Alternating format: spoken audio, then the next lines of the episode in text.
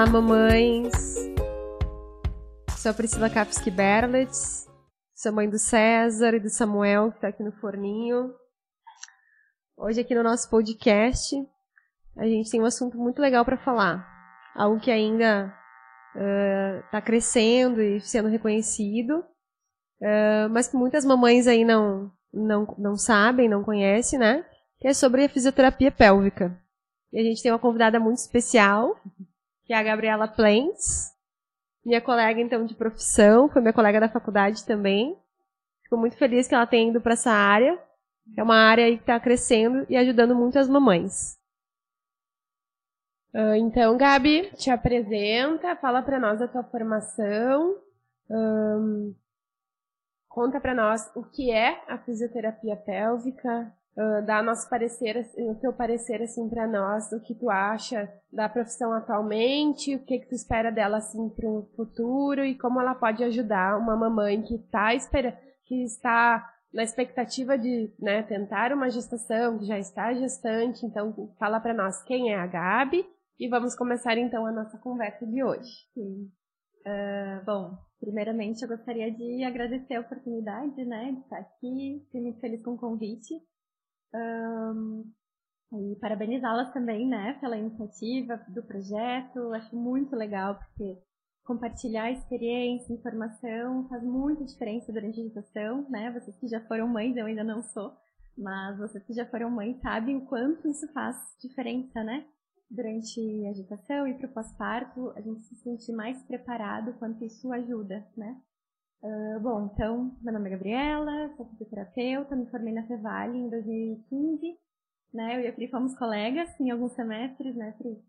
E uh, depois eu fiz a minha formação em fisioterapia pélvica, trabalhei muitos anos com pilates também, depois fui para fisiopélvica. Uh, tenho a pós em acupuntura também, que também ajuda muito as mamães, né? É, e, bom, então desde faz uns dois anos agora que eu estou focada só na, na, fisioterapia pélvica, né? Mas o que, que é essa fisioterapia, né? A gente até, a, a, eu e a Pri, a gente estava conversando, é muito comum, a gente pensa em fisioterapia, a gente sempre pensa em, em joelho, coluna, né? Quadril, aquela dor, né? Como a Kiro também, né? Uh, mas a fisioterapia pélvica, ela trabalha o corpo como um todo, mas mais especificamente a região íntima, né? A gente trabalha a região da pelve da bacia, né? Mais comumente chamada. Então, é uma musculatura que a gente tem nessa região, que é como qualquer outro músculo do nosso corpo, também tem que ser trabalhado, também tem que ser. Uh, precisa de força, precisa de alongamento, né? De função.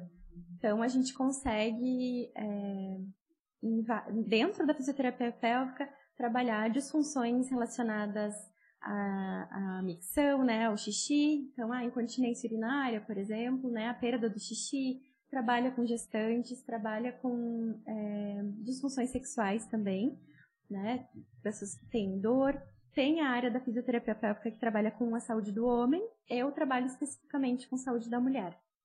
Né? E ter a oportunidade de falar sobre a fisioterapia também é importante, é bom para divulgar a profissão, né? Que está crescendo, essa área está crescendo bastante. E tem ótimos profissionais aí no mercado e que ajuda muito. Gabi, então, a fisioterapia pélvica também tem versão masculina para homens? Tem ah, legal, então, uhum. daí uh, uma coisa que eu fiquei sabendo agora. Tipo, é. eu achei que era uma linha, tipo, totalmente uhum. feminina, então, Sim. legal. É, Aos não... nossos papais ouvintes, é. né? Interessante. Na verdade, na, na saúde do homem, porque essa musculatura existe tanto no homem quanto na mulher, né? Ela tem algumas, obviamente, algumas diferenças, mas a saúde do homem, o homem também tem incontinência, também tem disfunção sexual, né? Homens que fazem cirurgias, por exemplo, de próstata, né? Câncer de próstata, geralmente eles ficam com alguma disfunção depois, então precisam da fisioterapia também. Então, eu não trabalho com essa área, mas tem. Você especializou na feminina, Isso, então. Isso, na saúde da mulher. Uh, e assim, entrando na parte da tua apresentação, uh, Gabi, fala para nós, assim, o que que te trouxe, né? Ai, o interesse na fisioterapia uhum. pélvica, qual foi a tua formação inicial, assim, que tu gost... saiu da faculdade gostando e agora, assim, ai, eu me encontrei na fisioterapia pélvica. Foi o que, assim, que te trouxe para essa área? Uh, na, na saída da, da universidade, assim, eu saí um pouco na dúvida do que fazer. Porque a fisioterapia é uma profissão que tem uma infinitas áreas que a gente pode se especializar. Eu saí achando que eu ia para a área hospitalar, mas uh, no último semestre ali não quis mais. Aí fui para traumato, que eu sempre gostei muito. Então trabalhei com pilates, tenho formação em RPG também. Uh, fui para essa linha esportiva, eu gostava, eu sempre gostei muito de várias áreas, né? Uh, e aí eu comecei a ver a demanda, né? No Pilates eu recebia gestantes e com algumas queixas, e aí eu comecei a, a ir atrás, uh, buscar informação sobre a área também. Eu tenho também uma amiga que já trabalhava, uma colega, que foi colega da, da Pri também, a Ellen, que já trabalha na área, e ela foi me puxando também, né, falando, ah, vamos né, fazer cursos juntas e tal. E aí eu fui indo e me apaixonei, me encontrei, e é isso que eu gosto. E, e o que eu mais gosto da pélvica é a parte da obstetrícia mesmo. Assim, trabalhar com gestância é a minha favorita. Legal, muito legal, obrigada. E é muito legal ver a área da fisioterapia não só trabalhando né, nas lesões, nas, já na, na doença, vamos dizer, de algo assim, disfun nas disfunções, na mas na reabilitação, né? né? Nas disfunções já de uma incontinência, enfim mas também uh, na parte preventiva, né? Cada uhum. vez isso sendo, sendo mais forte é. da gente uh, buscar esse cuidado antes, não deixar é, essas alterações chegarem no nosso corpo, né? Uhum. Saber que a gente pode prevenir, que a gente pode estar fazendo a fisioterapia, mesmo não tendo uma, uma disfunção, mas fazendo justamente para prevenir, né? Porque ao longo do... é melhor que o remédio é, depois. Isso aí. Né? Porque a gente sabe que ao longo do tempo a, a, o nosso corpo tem muitas alterações, né? E principalmente na, nessa região, o Gabi também pode falar, vai, a gente vai envelhecendo ali e vai sim ficando com uma, uma alteração na, na força muscular, né? Da região, uhum. uma perda, né? Uma flacidez. É. E isso tudo vai, vai ajudar, né? Porque não é uma musculatura que tu vai na academia malhar, né, Gabi? Então, não então, é. Então é uma coisa, eu acho que bem numa caixinha, né, muito específica, específica. né? E aí é, essa, é aí que você entra com o teu trabalho, eu acho, né, Isso. né, Gabi? É, é que é uma é, é uma musculatura que a maioria nem sabe que existe, né, das pessoas.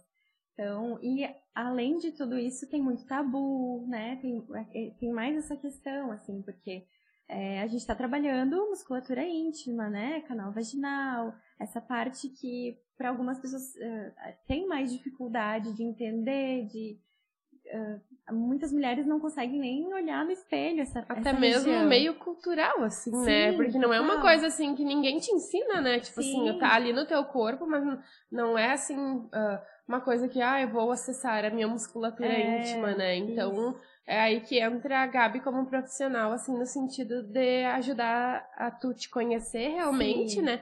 E eu acho muito importante, ao meu ver, assim, porque eu fiz fisioterapia pélvica, né? Eu conheci a Gabi, então, antes da minha segunda gestação, na primeira gestação, eu nem fazia ideia o que era isso. Uhum. Na, antes da minha segunda gestação, assim, e eu posso dizer, assim, que foi uma experiência de fato, assim, que agregou, inclusive, no meu casamento, sabe? Uhum. Que a experiência deu me conhecer mesmo no meu corpo. Tipo, eu hoje, no auge dos meus 34 anos, uhum. de fato, assim, a mulher, no, no, sentido dessa musculatura te ajudar até mesmo, assim, na tua relação com o teu parceiro, com o teu marido, com o parceiro, né?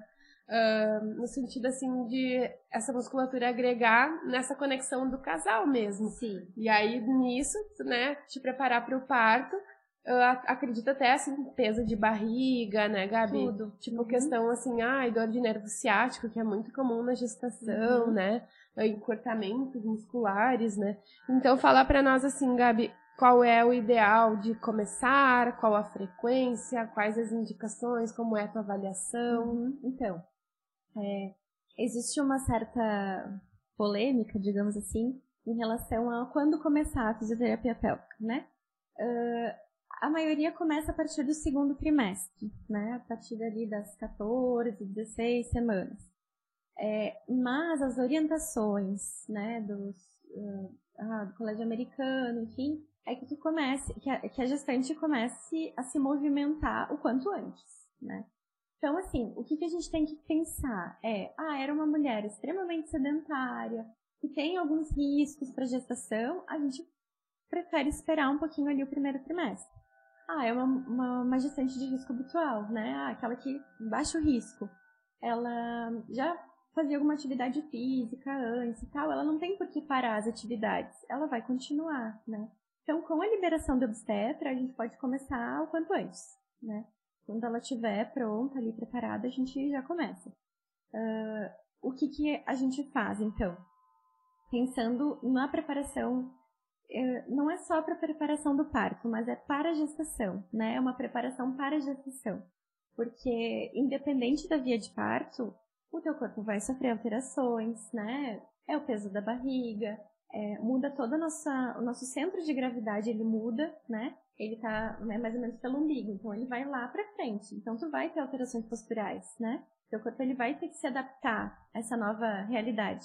Então tudo isso faz com que a gente precise ir preparando esse corpo para ter menos dores, passar pela gestação de uma forma mais confortável. Os objetivos principais da fisioterapia pélvica, então, é a diminuição da dor, a preparação do corpo, a diminuição da dor.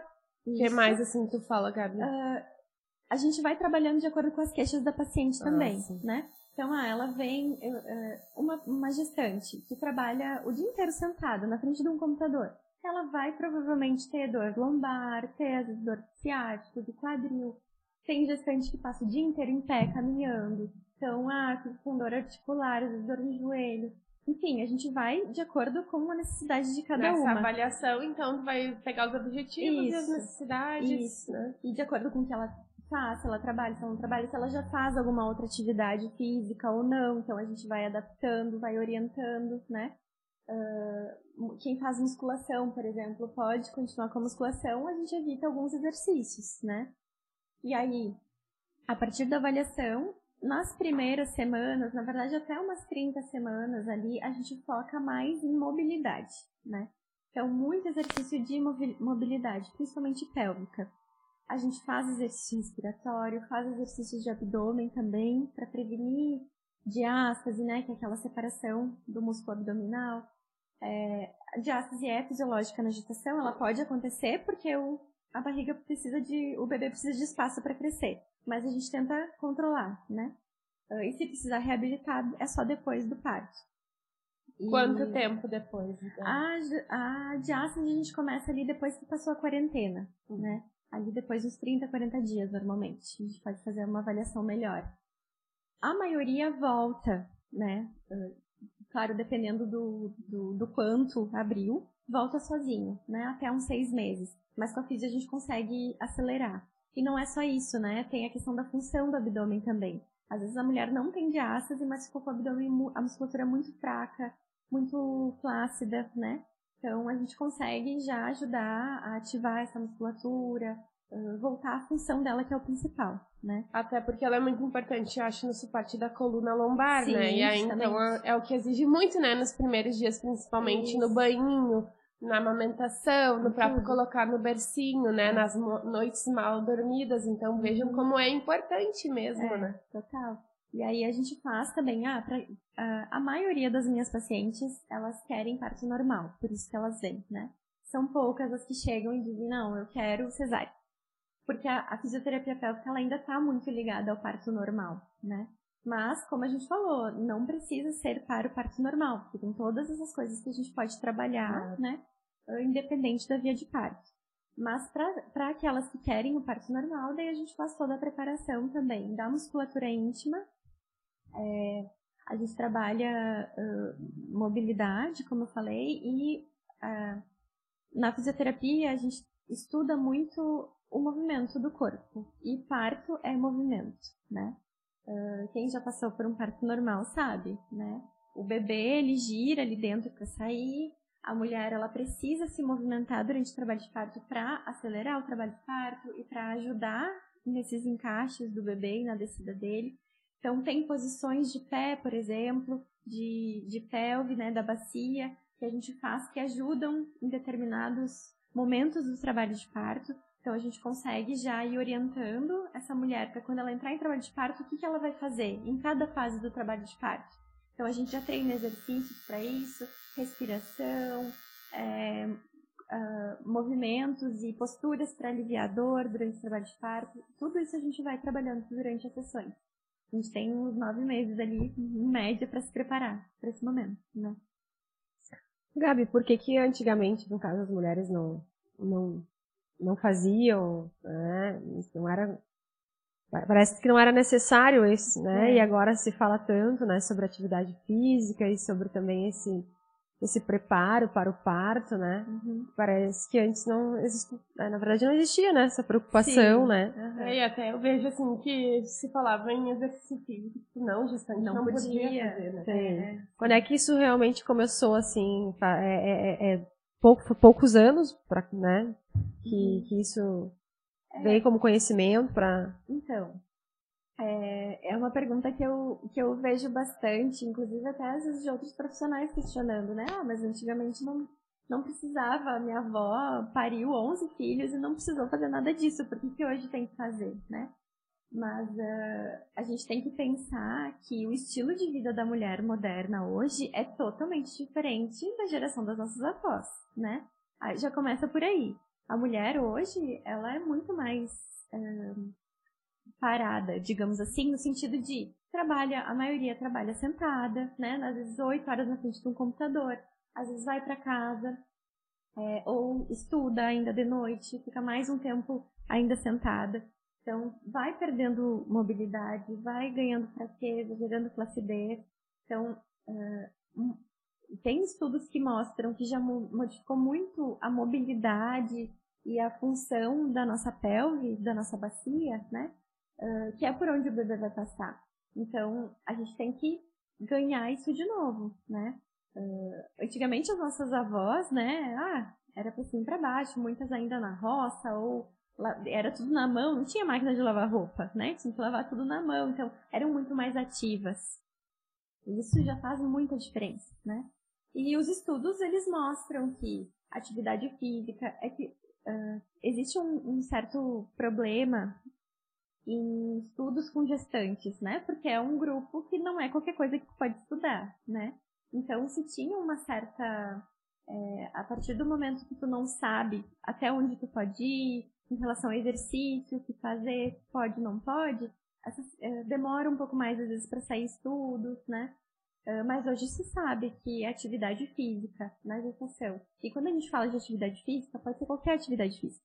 Pode ser uma caminhada, por exemplo, pode ser um pilates, pode ser uma academia, né? Uh, isso, claro que cada um vai agir de uma forma diferente no corpo, mas tudo isso ajuda a prevenir é, hipertensão na gestação, diabetes, né? Então, ajudar a controlar algumas coisas e a ter uma, uma gestação mais tranquila também, tu suportar mais. Acho né? que até a própria ansiedade, né? Tudo, é, com certeza. Então, a, a atividade física ela tem um papel importante nisso Sim. também na cabeça, né? Então, ajuda para tudo, assim. E essa preparação para o parto, ela vem muito disso, assim, do, do, estilo de vida da mulher hoje. E a medicina, a, as áreas da saúde, elas vão evoluindo, né? Antigamente, quem fazia parto era parteira, não era obstetra, né? Então, se a gente for pensar que tem que ser tudo igual antigamente, né? Sim. É, e a gente sabe também que os relatos das mamães, né, mais antigas aí, a gente também via bastante é, é, relatos de sofrimento durante o parto, onde tinha bastante dilaceração, rasgavam, né, o uhum. músculo, eram costuradas, e a gente sabe que hoje está uh, tá sendo mudado isso, né? É. E estão cuidando mais para não, não ter esse tipo de intervenção. Acredito, uhum. Ainda alguns obstetras a gente sabe que, que fazem, outros né, tentam evitar uhum. ao máximo. E que isso também ah, impacta, né? Sim, no pós, no pós cirúrgico, né? no, no, no pós-parto também, no caso. É, no, com certeza. Então, e também as, essa, lacerações. as dilacerações também, com a fisiopélvica, a gente pode evitar evitando isso, é isso? Sim, a gente uh, trabalha com prevenção, né? Então, esse preparo que a gente faz da musculatura íntima para o trabalho de parto, é, ele tem o objetivo de diminuir risco, né? Nada, nada é 100% garantido, mas a gente diminui risco principalmente das lacerações mais graves, né? Uh, a gente tem 4 graus de laceração. Ah, laceração, assim, o que, que é, é Gabi? É um quando é... o músculo rasga, né? Tipo, o bebê vai passar ali e, e literalmente rasga. Isso. Isso. Quando ele nasce, uh, na saída dele, acaba rasgando ali o canal vaginal. Principalmente a parte mais de fora ali do canal vaginal. E pode, tipo, pensando em si, assim, no formato da vagina, né? Que a gente não tá vendo agora, mas a gente pensando, ele pode rasgar para vários lados, né? Sim, o mais comum é para baixo né, em direção ao ânus ou mais nas Isso laterais. Que são assim. os gra o, o grau Não, de... o grau, ele é assim, são quatro graus. O grau 1 um é, atinge só a mucosa mesmo, é bem superficial, só não um precisa de ponto, uhum. nada. O grau 2, ele chega até o músculo, passa a mucosa, chega ao músculo, mas às vezes precisa de uns pontinhos, mas ainda é bem mais tranquilo, assim. Os graus 3 e 4 são aqueles que a gente quer mais evitar, principalmente que são lacerações em direção ao ânus, né? Ela é para baixo, assim. Uh, e o grau 3, ele chega até a musculatura anal. E o grau 4, ele uh, corta total. Corta, é. Pode não ser total, mas pode ser quase tudo, assim. Nossa, aí é Então, um chega no esfíncter anal ali. Então, uh, são, essas são as que a gente quer principalmente evitar, né? Então, o que, que a gente tem hoje de evidência científica que mostra que, ah, que a gente consegue prevenir essas lacerações, diminuir a chance, né, de ter essas lacerações mais graves? Entra a massagem perineal, que é o que a gente faz a partir das 34 semanas de gestação na FIV. Uh, eu ensino a gestante a fazer em casa também, né? Às vezes o parceiro ajuda a fazer também. É uma massagem que a gente faz no canal vaginal mesmo, né? uh, tem é uma massagem com alongamento. A gente faz uma, duas vezes por semana. Isso é o que a gente tem de maior evidência hoje de prevenção, de diminuir risco. Uh, e aí tem algumas outras coisas que a gente pode fazer é, durante o trabalho de parto. Gabi, só te interromper um pouquinho na massagem perineal, as gestantes uh, têm um pouquinho de receio, assim, também, talvez, de te, te questionam isso, né? assim, ai, daqui a um pouco tá ativando alguma coisa ali que vai gerar uma contração, Sim, né? É, tem, o, o, medo, ele é pra tudo, né? Na Sim, gestante tem medo. Principalmente na O medo, e às vezes é uma, uma, vergonha também, né, Gabi? É, também, é. tem isso. Porque, assim, na massagem, é bem superficial, assim, a gente não entra, não chega nem perto do colo do útero, né? Porque as lacerações, elas acontecem mais na região mais externa ali. Então, a gente é, é 3 centímetros que introduz o dedo. Não é lá dentro. Então é só manual, tipo assim, é você manual. não usa nenhum aparelhinho, não usa nenhuma aquelas bolinhas, nada assim. Não, o que a gente usa de, de um acessório, assim, para o preparo para o parto é o epinô. O epinô é, é, se alguém já conhece, é tipo um balãozinho que a gente insufla dentro do canal vaginal, né? Ele recebeu esse nome porque tinha ideia de epinô de episiotomia não. Episiotomia é o ah, corte legal. que o obstetra faz. Né? Pra, pra não lacerar. Isso. Que é, é, bem contraditório, né, Gabi? Então, também é uma polêmica é. O, o, a, a, episiotomia, né? O que, que hoje a recomendação é não fazer de rotina. Porque antigamente, e antigamente é não muito tempo atrás, tá? É, se orientava a fazer em todas as pacientes. Porque se acreditava que eu fazendo o corte ali, eu aumento o tamanho do canal, então o bebê vai sair mais rápido e não vou ter laceração. Só que hoje isso a gente sabe que não acontece. Não aumenta, é, não, não diminui tempo de trabalho de parto e não previne laceração. Então, eu não, não tenho muito. Ah, por que, que eu vou fazer um corte para prevenir um rasgo? Não faz muito sentido. Eu acho até na minha cabeça, né? Não entendo, assim, uh, que talvez o corte, a laceração, a cicatrização é natural, né? Mais natural do que um corte ali que tu vai cortar reto, né? É, é claro que se tu for pensar numa laceração de grau 13 e 4, eu ia preferir uma episiotomia, né? Claro. Mas isso não tem como prever, né, Gabi? Exatamente, eu não tenho como dizer o que, que vai acontecer. Então, podia ser, pode ser que eu fiz um corte ali e a paciente nem ia ter laceração, ia ter grau 1, grau 2, que é tranquilo também. Então, uh, por isso que hoje é em casos muito específicos, assim. Às vezes num parto instrumental, ou se tu vê que realmente o bebê tá em sofrimento, eu preciso puxar... Ou uma despropor desproporção, tipo, céfalo da cabeça do é... bebê, talvez, né? Alguns casos bem específicos, assim, que tem que ser avaliado ali na hora e tal. Mas uh, aquela, o problema maior é a de rotina. Aquela que é feita em toda paciente, independente de ter necessidade ou não. E né? esse epinô, né? Episiotomia uhum. não, que eu não sabia, que uhum. legal, achei interessante é. o nome. Uh, tu usa lá no teu consultório. Sim, só que o que que acontece?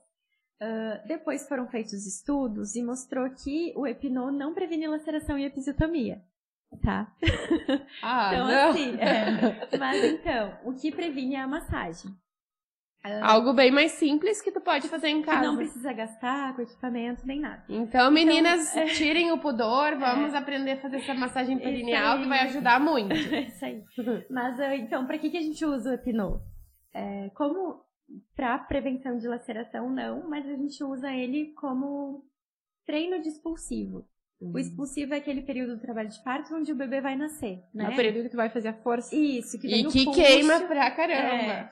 É, o puxo vem, que é aquela vontade de fazer força, tu Sim. já tá posicionada ali na, na posição que tu vai ganhar, né? E aí, então a gente treina. Eh, A gente insufla bem pouquinho, não é do tamanho da cabeça do bebê, tá? É bem pouquinho.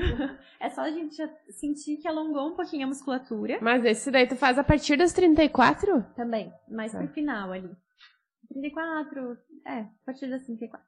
E aí a gente faz o. É, treina a respiração, treina a força que a gente tem que fazer durante o trabalho de parto, né? Durante o expulsivo. Porque também, a maioria da- das vezes os, os obstetras ainda orientam, é, na hora do puxo, a gente segurar o, o- a respiração e fazer força de cocô, né? Então, hoje, os estudos mostraram que nascer vai nascer, porque tu gera uma pressão. Só que tu gera uma pressão assim com resistência, porque essa manobra de valsalva que a gente chama que é o prender a respiração e fazer força, ela contrai o assoalho. E aí a gente pensa, o que, que é mais eh, o assoalho pélvico que é aquela musculatura íntima, né? O que, que é mais fácil para o bebê passar no canal? É a musculatura contraída ou a musculatura relaxada? Seria tipo uma portinha ali embaixo, Isso. né? Então, se eu prendo a respiração e faço a força, eu dou uma contra... eu gero uma pressão para empurrar ele para baixo, mas eu dou uma contraída no assoalho. Então, a gente treina ãh, a respiração, não parar de respirar, né? E, e ao invés de, de fazer essa força de cocô, a gente faz força de xixi. Que aí E é vai treino, relaxar. Que a gente relaxa, sabe? Porque quando a Uhum. gente senta no vaso para fazer xixi, a gente relaxa e o xixi, o xixi sai.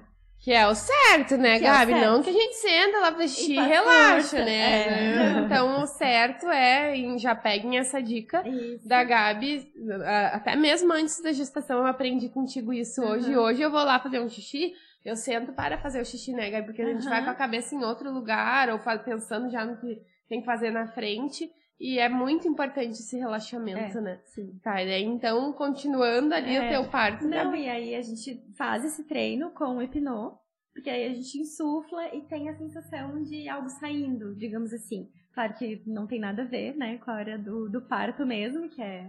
A gente brinca até, viu como é fácil, né? Na hora ali com o hipnô. Mas é, é para ter uma noção já do que esperar e do que, que vai acontecer e o que fazer na hora, né? É o que a gente estava falando antes. A gente nunca sabe o que, que vai acontecer na hora. Mas tu tendo o mínimo de informação e Conhecimento do teu corpo, isso, né? o mínimo de preparação também já te deixa um pouco mais segura e um pouco com noção do que, que vai acontecer, né? Sim. E a fisioterapia, fisioterapeuta pode estar fazendo parte hoje do, do parto, do momento do parto? Sim. Aham, tem uma. Não são todas as fisioterapeutas pélvicas que participam do, do parto, né? Ah, mas tem. Tem como. ah, se tu tem formação em, em parto, ah, e algumas têm formação de doula também, né? Que são duas coisas bem diferentes. Eu tenho formação de doula e tenho formação de, de acompanhamento de parto como fisioterapeuta também, né? Mas ah, O que, que é a doula, Gabi? a doula é a profissional que ah, a principal função dela é acompanhar a gestante e ter suporte, dar um suporte emocional, né? Ela vai ajudar eh, a controlar a situação, controlar não a situação, controlar o ambiente, né? Ser meio que um meio de campo entre ali o obstetra às vezes e a gestante, porque às vezes ela quer uma coisa e não, no momento ela não consegue falar, então ajuda a ter essa comunicação. E o principal é o suporte emocional, porque não é fácil, né? Tem aquele momento que ela vai querer desistir, ou ela tá muito insegura, não sabe às vezes a hora certa de ir pro hospital, a hora que. Ah, então a doula ela faz o acompanhamento em casa da gestante até a hora de ir pro hospital. E Então, ela pode entrar no hospital?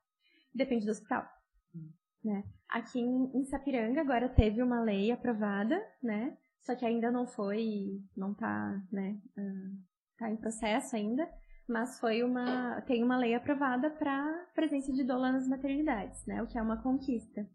Uh, alguns hospitais, por conta do Covid, acabaram limitando o acesso também, mas estão voltando, né?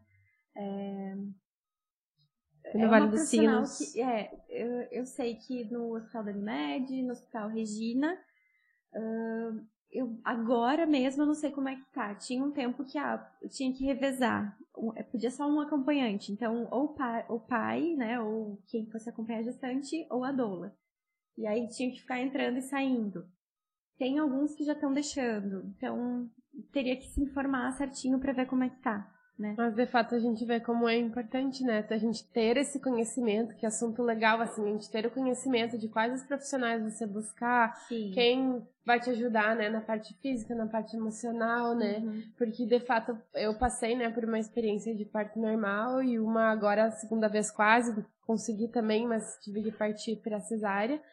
Uh, mas como assim o conhecer o corpo, né? uhum. né? Tu tá bem com a tua mente, tu saber respirar, né, Gabi? Procurar a profissional correta, o quanto vai assim te ajudar nesse momento, né? Sim, com certeza. E é uma equipe que pode fazer parte, né? Uh, existem algumas cidades pelo Brasil que já tem a lei da fisioterapeuta nas maternidades, de ter a obrigatoriedade de uma fisioterapeuta na maternidade. Então, a profissão está avançando, está uhum. conquistando seu espaço, mas ainda é um processo bem lento, né? Aqui está longe ainda de acontecer.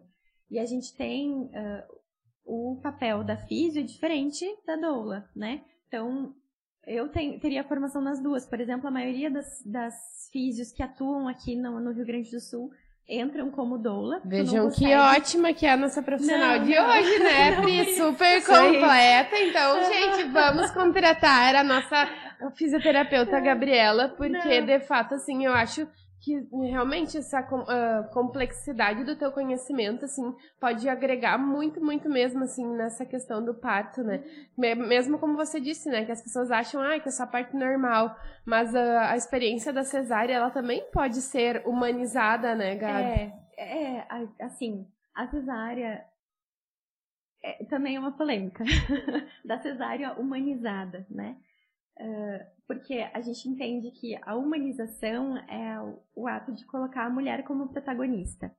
Na cesárea, a mulher não tem como ser a protagonista, né, do parto. Quem é o protagonista é o médico que vai fazer o, a, né, uh, todo o processo. Então, mas existem formas de deixar um pouco mais humano, né? Então, uh, tu ter o contato pele a pele precoce, né? Ah, assim que o bebê nasce, colocar no peito da mãe, tem como é, talvez não amarrar a paciente na, durante ali o processo, ou, ou se precisar no início, por causa da anestesia, para não. Por que, que se amarra, né? As mãos ali, os braços na hora do, da cesárea? É, para evitar que a mulher se mexa e contamine a área estéreo, que é a partir do, daquele paninho que é colocado, que é colocado para não ver, né? Ela aberta ali, e também para não. Uh, para separar a parte que é estéreo ali, né? Então, se a gente consegue é, não deixar essa mulher amarrada, também já é algo, ou amarrar e depois desamarrar para receber o bebê no colo, isso também já é algo que pode ser feito, tem sido feito cada vez mais, né? A gente sabe a importância desse contato precoce da mãe e bebê, né? Então, existem formas da gente. Eu acho que melhorar. até a questão do corte do cordão umbilical tem uma questão, Isso. tipo, da pulsação, é... algum tempo, que traz benefícios, muitos benefícios, né? Isso. Tipo, pra saúde do bebê, assim, nos dias seguintes, né? É. Então, eu acho que essa questão da humanização, assim, se for ver, né, são coisas assim que de fato seriam alguns minutos a mais Isso. que gerariam para o bebê e para a mãe, tipo, uma, é uma, uma de extrema importância, né? Sim. Isso, né? Tem coisas que são simples, digamos assim, né? Sim. Ou algumas que, claro, tudo vai depender se está tudo bem com a mãe, com o bebê e tal, para poder acontecer, mas se tiver, uh, né, por que não, né? Faz muita diferença. É, eu acho que é um assunto, assim, que é muito pertinente a gente trazer porque, de fato, assim, eu não sei como ainda hoje, atualmente, né? Essas coisas não são mais discutidas, né? Uhum. Os direitos, assim mesmo, de uma mulher não ter, de fato, um lugar mais até bonito, assim, um lugar mais aconchegante para você estar tendo ali o teu parto, tipo assim, né? Uhum. Seria É um dia tão especial, né? E é Hum, tão triste sim. quando a gente lembra desse dia de uma forma trágica ou tem uma história assim Com violência. Com violência obstétrica, obstétrica. Gabi, né? isso, fala pra nós sobre a violência obstétrica, eu acho, né, Pri? Tipo, o que, que é uma violência obstétrica? Sim. Porque às vezes as mulheres passam e nem sabem, né, Pri? A experiência É, disso, é né? muito comum durante o trabalho de parto, por isso que é importante às vezes ter uma doula, alguém contigo, porque a mulher, ela, durante o trabalho de parto, ela não tá em condições de, de, às vezes até de perceber algumas coisas, né, que vão aparecer somente depois mesmo. Às vezes ela se dá conta depois, ou nem se dá conta, ou acha que aquilo que aconteceu é normal também. E o, o acompanhante, às vezes o pai, enfim, quem tá acompanhando, ela também às vezes não tem o conhecimento, né? Então, por exemplo, existem coisas que são mais violentas mesmo, né? Como, por exemplo, antigamente se fazia muito e ainda se faz em alguns casos a manobra de Christeller ou Christeller. É aquela em que uma enfermeira uma técnica de enfermagem sobe na barriga da mulher e empurra, né? Ela faz uma pressão em cima da barriga e empurra para baixo. Essa é uma manobra que hoje ela não tem razão nenhuma de acontecer. É, empurrar pra, considerado- tipo, facilitar. isso. Se tinha a Facilitar. ideia de que ajudava a empurrar. Quem empurra o bebê para baixo é o útero, né? São as contrações uterinas. Então, eh, essa pressão que é feita, ela gera uma pressão que pode machucar. Tem até lesões de fígado, por exemplo, já foram relatadas, né, com essa manobra. E aumentam as chances de laceração mais grave também, porque tu não tá dando tempo da coisa acontecer naturalmente. a musculatura Isso, de relaxar fato e relaxar, sair. tá Então, forçando ela. vai forçando, aquilo pode gerar uma, uma laceração mais grave. Então, hoje é considerada violência obstétrica. É, mas tem coisas que são um pouco mais sutis, que a gente às vezes não percebe. Nem vê, né? Tipo, porque a Como- mulher tá ali, não, não tá nem enxergando. Então, como é importante o pai, né? Que Sim, tá acompanhando, De tá, estar com acompanhamento. tá né? ligado no que tá Isso. acontecendo. E eu acho que até mesmo questionar, né? Tipo, ai, o que, É, que você tá fazendo, Esse é né? um dos papéis do pai no, no trabalho de parto, né? Ah, que é Mas se não, não tem o pai, no caso, ali presente, ter um acompanhante, um acompanhante né? que, te- que esteja ali, é que às vezes é difícil porque tem a questão da emoção também, que às vezes Sim. toma conta e, e perde um pouco E é tudo noção. meio rápido, né? Tipo, É. nasce o nenê, pega o nenê, leva o nenê. Às vezes Só tá um pouco que- assustado também, É. né? Então, com uma doula, tu tira essa responsabilidade também da, da mulher e do, do acompanhante, né? Ah, mas, por exemplo, uma violência obstétrica que é, que é sutil, digamos assim, mas que é considerada violência obstétrica, não deixar se alimentar. É, ou não deixar levantar da maca. Se ela pode caminhar, não tem nada de nenhum problema. No trabalho de parto. Né? Durante o trabalho de parto Sim. ela tem esse direito. Não permitir um acompanhante. Ela tem direito por lei a ter um acompanhante. E é tão direito da mulher isso que é ela que escolhe quem vai acompanhar ela. Não precisa ser o marido. Não, inclusive se ela não quer que o marido acompanhe, o pai ou o pai da criança acompanhe, ele não vai entrar, né? Ah, mas eu sou o pai. Não interessa. É a né? mulher Se a que- mulher não permitiu, não não não Ela autorizou, é ela que vai escolher. Não, eu quero que seja a minha mãe, é a mãe dela que vai entrar.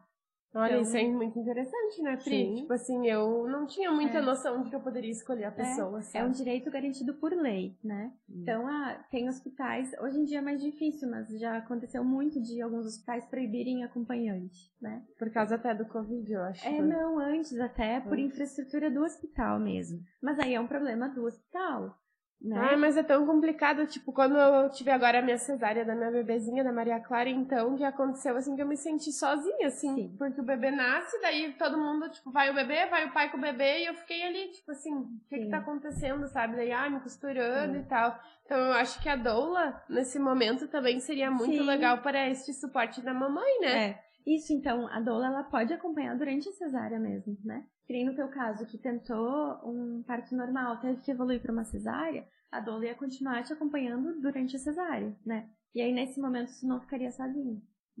Então, in- inclusive, seria legal ter uma doula aqui num dia É verdade. Trazer uma doula pra. para falar sobre... A gente sempre tira o próximo assunto do assunto, né, Pri? Tão É. legal. É. Uhum.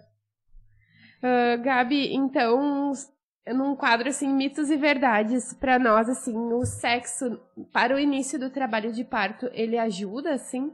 Então, é, a gente tem, né, algumas coisas que ajudam na, na, numa indução mais natural, digamos assim, sem medicação nem nada. E o sexo, ele é indicado por dois motivos. A, a o, o orgasmo, ele gera algumas contrações uterinas, né, que já se está num período lá que já está o corpo se preparando para nascer, pode ajudar. É, e o sêmen também do homem, ele tem algumas substâncias que ajudam ali a deixar o colo do útero, do útero mais maleável e ajudar a ir afinando o colo do útero. Então, teriam esses dois duas indicações, né? Eu sempre brinco com as pacientes, pode ser com ou sem o marido. se conseguir só ter o orgasmo, já ajuda, mas se for com o marido é melhor ainda.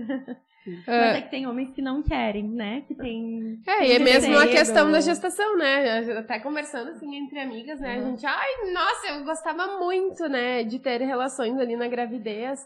E outras mamães, não, não poderia, não podia nem com meu marido me tocando, assim. uhum. assim. Então é muito particular. Bem mesmo, relativo, né? né? Porque Bem, tem, é, pode é. ter alteração de libido, né? Durante é. a gestação. Para algumas mulheres aumenta muito, para outras diminui muito, por causa da alteração hormonal mesmo, né? E, mas é muito relativo. E às vezes de uma gestação para outra também, da mesma mulher, já muda, né? Ô, Gabi, mas assim, aquela coisa de ai, vai machucar a cabecinha do nenê, não, tipo, na relação, não isso não, não acontece. O fato de saber que isso é bom, né? A gente explicou ali os benefícios. Uh, deixa a mulher mais tranquila, né? Sim. Não, e, é... e o homem também. E é, se, se, tem, se existe, então, assim. medo, ah, porque tá, né? É. é. porque é uma parte importante do relacionamento, né? Claro. E, e é, é, acaba às vezes se perdendo muito, principalmente na primeira gestação ali, porque tudo é muito novidade, aí tem muitos medos, né? Uhum. É, tem homens que ficam com muito medo, ou que, né, de machucar, se eu vou fazer alguma coisa, mas isso é tranquilo, tem que adaptar posições, né? Vão ter as posições que vão ser mais confortáveis para fazer por causa da barriga. Mas dá para fazer, né? Se tu não tem nenhuma outra questão, problema de saúde, enfim. Dá para tá fazer liberado. e é bom. E é bom. É bom pro relacionamento também. E nesse dá para fazer e é bom, que já é um novo quadro, então, né, Pri? Eu vou perguntar aquilo que aquela minha amiga queria saber, uhum. mas na verdade sou eu mesmo, quero saber. O uh, que que uma, uma pessoa, uh, por exemplo, ai, gosto muito de usar vibrador, tinha já esse costume de usar vibrador que né? Não é meu caso, que quem me apresentou um vibrador, não é tabu falar, foi a Gabi. Sim. Na minha fisioterapia pélvica até foi um vibrador terapêutico, né, foi. Gabi? Uhum. Mas, tipo, uma mulher que já tem, né, o costume de usar um vibrador na gestação, pode usar? Pode, não tem, não tem problema nenhum. Não existe tamanho, recomendação, nada. Então é a mesma coisa que a relação sexual, Isso, né? Isso, é a mesma coisa, é o mesmo princípio. Então, daqui um pouco vai ajudar até na questão da massagem perineal mesmo, né? Então, tem, tem até alguns estudos uh, que foram feitos usando o vibrador para massagem perineal. É, eu até tenho um, um, vibrador que eu acho que foi o que eu te dei, que ele é mais, ele é mais fininho assim, que até ajuda às vezes a fazer, porque um dos problemas na massagem perineal da autoaplicação é tu chegar lá, né? As pacientes falam, nossa, eu não faz tempo que eu nem vejo, né? Sim, a, a barriga não permite, né? Ah, é verdade, é verdade. E aí, às vezes, a postura que ela tem que ficar para conseguir fazer a massagem, às vezes é meio desconfortável, por isso que às vezes é interessante do parceiro fazer nela, né? Uh, mas tem homens que querem e tem homens que não querem nem chegar perto. Então é a conexão do casal mesmo, é, né? Que legal, né? tá tudo certo, né? Sim. né? Se, ah, é, tem que deixar bem livre, assim. Uh, mas dá para associar a vibração também. E os homens vão, Gabi, na consulta assim pélvica? Então, geralmente com a, com a mulher? É, a gente faz uma. Eu ofereço uma, uma consulta de parto, né? Que é uma consulta que a gente faz, uh, que ela é diferente, ela dura umas duas horas mais ou menos, que a gente fala sobre o trabalho de parto. Então, para deixar o homem também um pouco mais preparado para o momento, né? Para o que espera. Sim. E o qual o papel dele, o que, que ele pode fazer para ajudar, né? Existem é, algumas técnicas, alguns exercícios que ele pode ajudar a mulher a fazer para diminuir dor nas, nas contrações, né? Então eu mostro e, e é bem legal, assim, porque eles dão, tu sente que eles saem mais aliviados, assim, depois, porque eles estão um pouco mais preparados do que esperar, né?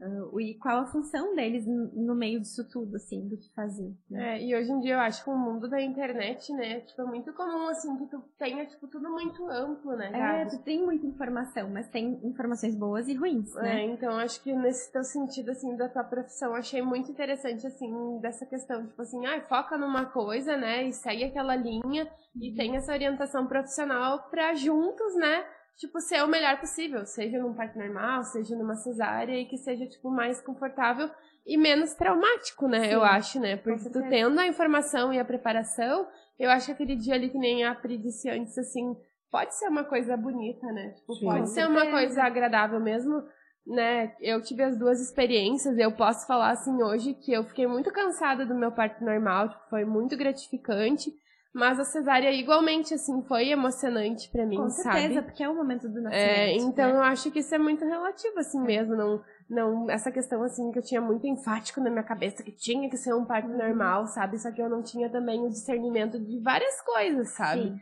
Então eu acho que, assim, uma dica muito importante minha, assim, como mãe já de segunda viagem é, junto com os ensinamentos que eu tive com a Gabi, né? Que é tu tem a ideia formada na tua cabeça do conhecimento que tu quer para ti, para te auxiliar assim nesse momento e te centrar na ideia, não ficar buscando milhares de coisas, é. que isso também pode atrapalhar, eu acho, um Sim. pouquinho, né, Gabi? É, eu, eu sempre falo para para as pacientes, assim, o que eu acho que é importante na gestação, a gente tem que pensar, a gente tem nove meses para se preparar, né? Não é à toa que a gente tem todo esse tempo. Sim. Então, uh, para se preparar para a gestação, para o parto e para o pós-parto também. Sim. Porque às vezes fica tão naquela coisa ah, do parto, parto, parto. E aí, e, e depois que o bebê nasce? E agora? O que, eu vou fazer? Então, tu também buscar informação, buscar ajuda sobre o puerpério facilita muito. É, buscar uma consultora de amamentação, se tu né, tem condições. Às vezes a gente investe tanto em, em coisas para enxoval, e compra isso, compra aquilo, um monte de coisa que às vezes tu nem vai usar. Investe em conhecimento, em informação, em profissionais, uma equipe que vai te ajudar ali. Se tu quiser um parto normal, tu buscar uma equipe que goste de fazer parto normal. Então, obstetras que gostam de parto normal, isso ajuda muito também. Uh, se não, quero cesárea, vai, né, procurar profissionais de, de confiança ali para te ajudar. É, fisioterapia pélvica, consultoria de amamentação, uma doula se quiser, principalmente parto normal para te acompanhar. Isso faz muita diferença. E é o legítimo barato que sai, uh, que, uh, né, como que se diz o caro que. Barato que sai caro, né? Tipo uhum. assim, se tu daqui um pouco quer economizar num negócio que, ai, que talvez ai, considere supérfluo, ou no momento talvez uh, não pode, né? Enfim, mas eu acho que tu querendo disse, né, Gabi, pesar o que, que é importante, né? Isso. Daqui um pouco, talvez, não comprar tanta roupinha, né? Tipo, compra o essencial e investe nisso, Isso. assim, que eu considero de nossa extremíssima importância, assim. Uhum. E falando no pós-parto, Gabi, um, hoje em dia também tá muito na moda, né? Que eu, inclusive, coloquei na minha cesárea agora o taping, né? Uhum. No, na barriga, assim, pós-parto. Explica para nós, assim, rapidinho o que, que é o taping e qual a importância dele nessa uhum. recuperação, né? É. O taping é, são aquelas fitas, né? As bandagens, assim. Uh, é muito usado na esportiva, né? A gente, ah, em época de Olimpíada, vê os atletas lá com aquelas faixas, né? Aqueles adesivos pelo corpo. E aí tem se usado muito em pós-operatório de cirurgia plástica e agora também na cesárea, pós-cesárea, né? A ideia do taping é, quem já foi mãe, já teve uma gestação, já teve um, uma cesárea ou até mesmo um parto normal, sabe que dá uma sensação de tá tudo solto, né? Logo depois do parto, assim, parece que vai cair tudo, né? Tem mulheres que têm dificuldade de levantar até da cama, da cadeira, porque parece que tá tudo solto, assim. Imagina, tinha um bebê dentro do, da tua barriga e de repente tem um espaço Até ali. As contrações que tu fica sentindo depois, né? Eu não tinha noção, né, uhum. né? De depois de o parto normal, teu, teu útero continua, né? Fazendo umas contrações e tu sente isso, Até né? ele parar, demora um pouquinho, né? Sim. Então, a ideia do taping é dar essa sustentação para o abdômen, né? Então, a gente coloca essas faixas em todo o abdômen. Então, é, ajuda. Quanto antes a gente consegue colocar melhor, então, é, ainda no hospital, porque aí ajuda também a controlar o edema, né? O inchaço, para não inchar tanto, porque o abdômen vai inchar depois do parto. Uhum. E ajuda a dar essa sustentação, então, dessa sensação de que tá tudo solto. E ajuda também a proteger a cicatriz da cesárea, né? Hum. Então a gente coloca ali de uma forma que evita que fique é, tracionando ali a cicatriz, suporte. dando um suporte. Uhum. E a gente pode fazer a aplicação de laser daí na cicatriz também, que também ajuda a cicatrizar mais rápido. Então o tape ele é mais usado mesmo na cesárea, num parto normal? Pode ser no parto normal também para ajudar nessa questão da sustentação, do dos dois. e do edema, tá, do controle do edema. Das né? duas formas das de duas via. Formas. Mas na cesárea ainda tem a questão do, da cicatriz. Uhum. E alguma outra coisa, assim, que tu gostaria de falar em relação ao pós-parto, assim, Gabi? Tipo, Não, também para esse é... conhecimento geral das nossas queridas mamães? Sim, é. O pós-parto, ele uh, tem um... Acho que o primeiro mês é o mais difícil, assim, né? Claro que é, depende muito de cada pessoa, enfim mas são muitas mudanças, de repente tem um, um ser novo ali no, no ambiente, né? Uh, mas além de tudo isso, pode ter, uh, às vezes fica com alguma incontinência urinária, né? Uh, depois, mais tempo depois, pode ter algum desconforto para ter relação sexual, né? Principalmente se foi um parto normal, é comum. Se teve alguma laceração, alguma coisa, fica às vezes uma sensibilidade na cicatriz. É, a incontinência urinária a gente trata já desde a gestação, né? Já tive pacientes que disseram, ah, mas me disseram que é normal, é assim mesmo, só vai passar quando, quando ganhar o bebê. Não, né? A gente consegue tratar durante a gestação para evitar essas perdas mesmo, né? E para prevenir, tem, tem um estudo que diz que a fisioterapia, o treinamento da musculatura do assoalho pélvico, que é essa musculatura íntima, durante a gestação, previne é, a incontinência urinária até três meses, de, até seis meses depois do parto, né? Então, a gente tem como fazer um trabalho já antes. E se depois, ah, eu não fiz fisioterapia pélvica uh, durante a gestação, fiquei com alguma. Dá para fazer, dá para tratar depois. Diástase, né? É, é, ver alguma coisa de sensibilidade que tenha ficado. Incontinência urinária, incontinência fecal, pode acontecer também, né? De perder cocô, ou gases. Né? E essa incontinência fecal talvez relacionada à laceração. Mais à laceração. Uhum. Então, assim, para as mamães que estão nos ouvindo aí, então a gente sabe que é comum ficar com muitas alterações no corpo, né? Tanto durante a gestação quanto após, né? Então, buscarem informações, né? A, nosso podcast está aí para ajudar, né? E porque, de fato, né? A questão, por exemplo, de a gente escuta bastante relatos das mamães ah, sobre dificuldade de voltar ali a ter relações sexuais, não ter dores, né? A lubrificação passa a não ser a mesma da região íntima, então tem que ter uma orientação a usar, né, um lubrificante, um hidratante vaginal que também vai ajudar, né? enfim, uh, formas, né? Ah, tô com incontinência urinária, vai em busca de um, uma ajuda de um profissional, né, capacitado não ficar com essas, com essas queixas, né? E achar, assim, de uma mesma forma que a gente sabe que é esperado, algumas coisas são normais, mas não ficar com essas, com essas queixas, né, para si. Isso, é. Porque isso, a gente já tem todo um sofrimento do porpério, que é algo difícil, né, pra gente administrar. E mais daí todas essas, essas alterações corporais. E aí a gente fica pensando, uh, mas quanto tempo vai demorar para isso passar, uhum. quanto tempo vai demorar para o corpo voltar ao normal. A gente tem um período aí, eu, eu, outro dia eu tive o prazer de participar de um, de um encontro de mamães e tá falando sobre essas alterações do corpo.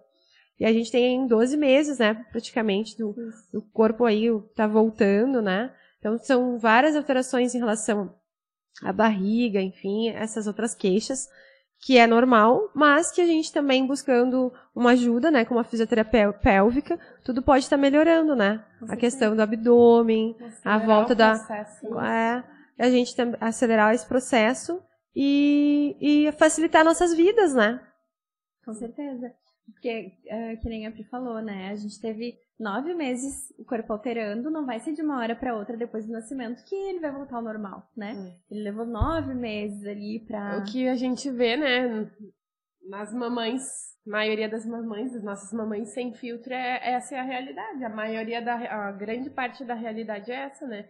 Que o corpo não volta assim tão magicamente, é, é. não é normal O, o anormal é tu ver uma mãe, tipo assim, que, ai, tá ótima logo, assim, né? Sim. Mas é normal, então, que a gente respeite o corpo, né? Uhum. Respeite com o conhecimento essa, esse retorno, porque demorou tanto tempo para ele se modificar, né? Então, eu acho, assim, as- uma mãe que tá nos ouvindo, assim, ahn, ter essa consciência, assim, de que é um momento muito diferente pro corpo, muito, muito, mas muito especial também, né? Então a gente quis trazer a Gabi, assim, achamos muito pertinente o assunto, assim, justamente para trazer essa tranquilidade para esse momento, né? E eu acho que a importância da fisioterapia pélvica, né, antes, depois, durante, depois, e a fisioterapia também eu acho num todo, assim, pra vida mesmo, né? Que nem a Gabi falou no início de questão de dor. Então, a gente ter esse cuidado com o nosso corpo, porque apesar de todo o processo da maternidade, a gente tá envelhecendo também, né? Sim, Então, esse envelhecimento natural do nosso corpo, ele requer também cuidado e atenção, né? com certeza. Pra gente chegar lá na frente mais saudável. E, é, e melhor, as né? pessoas têm muito essa coisa assim de que, ai, mas por que ir na fisioterapia, né? Que nem no psicólogo, né? Ai, por que ir no psicólogo? Porque a gente é um corpo que está em constante, né? Modificação, né? Somos mamães, mas somos mulheres, né? Que requerem cuidado com o nosso corpo, né? Uhum. Isso faz bem pra nós, pra nossa autoestima, pra gente estar melhor, pra cuidar melhor do bebê, pra estar melhor ali na, na família, né? Dentro da, dentro da família, não tá, é, enfim, é, com mais dificuldades, né? Faz, Quando tu busca ajuda, tudo fica melhor, né? Então, E conseguir estar presente no presente, né, Pri? é. Porque é um momento tão lindo, tão maravilhoso e passa tão rápido, né? Então, Gabi, fala pra nós, assim, aonde fica teu, teu consultório, teu atendimento, como é tua avaliação. Acho que é questão até, assim, de valores, né, Pri? É legal, assim, de comentar, talvez, porque as pessoas têm ideia de que é algo muito caro, muito impossível, assim, de fazer, né? Sim. É, então, eu atendo em Sapiranga, na Clínica Odonto Sul, que fica na rua 15 de novembro, número 114. É, no centro aqui, né? Ah, e eu tô atendendo em três passos também. Eu fico a cada 15 dias em, em cada cidade, né? Essa semana tô em Sapiranga, semana que vem em Três Passos. Lá eu atendo na, na Santos Dumont 17, junto com a Adriana ah, Norberti, que é fisioterapeuta também. E, e bom, a- os atendimentos, os meus atendimentos acontecem a cada 15 dias, então, né? Porque hum, eu estou a cada 15 dias em cada lugar. Dependendo da, da, da questão da paciente, a gente atende às vezes mais de uma vez na semana. É, mas, como são exercícios e, e muita coisa tem que ser feita em casa, né? Porque não, e mesmo se fosse o atendimento toda semana, é, os exercícios e, e o tratamento ele é feito em casa também, né? A gente tem que fazer exercício em casa. E tu tá sempre à disposição online também, Isso, né, Gabi? justamente. Para tuas pacientes, Tem como fazer os né? atendimentos online também, alguma coisa, né? Mas eh, quando a gente fala mais essa parte de mobilidade e tal, é bem tranquilo online. Na parte mais específica de assoalho, acaba perdendo um pouquinho o Mas dá online. pra dar uma variadinha, né? Mas pra atendimento a cada uma- 15 dias. Isso, dá pra dar uma, uma orientação, né? Isso é bem tranquilo. E, e precisa do comprometimento da, da paciente em casa também, né? Que é bem importante. E questão, assim, de valores é algo, assim, que não é Não, impossível, não né, é. Gabi? É, tipo eu assim, não vou falar aqui, porque Não, com certeza. cada lugar tem um valor diferente, porque são né, situações diferentes e tal. Até mesmo pela necessidade de cada cliente, né? Mas é. É. algo assim que eu acho que tu vai lá na avaliação com a Gabi, tu senta, tu conversa, põe tuas condições, né? E, e é possível de fazer, Sim, né, não, Gabi? é bem tranquilo e a gente pode conversar também, né? Quem quiser mais informações pode me procurar, que eu passo certinho as informações bem tranquilo. Mas A gente eh, vai deixar o contato da Gabi também. isso. E o teu Instagram qual é, Gabi? É... Não, é Físio Gabriela Plens. Mas vai estar na descrição do É episódio. eu, eu troquei, Sim. ele, ele era outro, mas é, é Físio Gabriela Plens. Sim. Então é importante, né, de agradecer a nossa convidada, né, Pri, dizer Muito também obrigada, que ela é Gabi. patrocinadora do nosso episódio. Então vai estar na descrição do, do nosso episódio, vai estar todos os contatos da Gabi. Então a gente vai também fazer algumas caixinhas de perguntas e pra gente ter essa interação com vocês. Muito obrigada, Gabi. Ai, Prazer aí estar obrigada. contigo. Eu que agradeço a oportunidade. Parabéns pelo teu trabalho. Obrigada. Muito engrandecedor. Eu acho assim que vai crescer muito e vai ser muito de sucesso mesmo, tá? Porque tu é uma excelente profissional. Ai, obrigada, feliz. Obrigada. Obrigada aos ouvintes aí estarem conosco. Obrigada, mamães. Já que eu esqueci de me apresentar no início do episódio.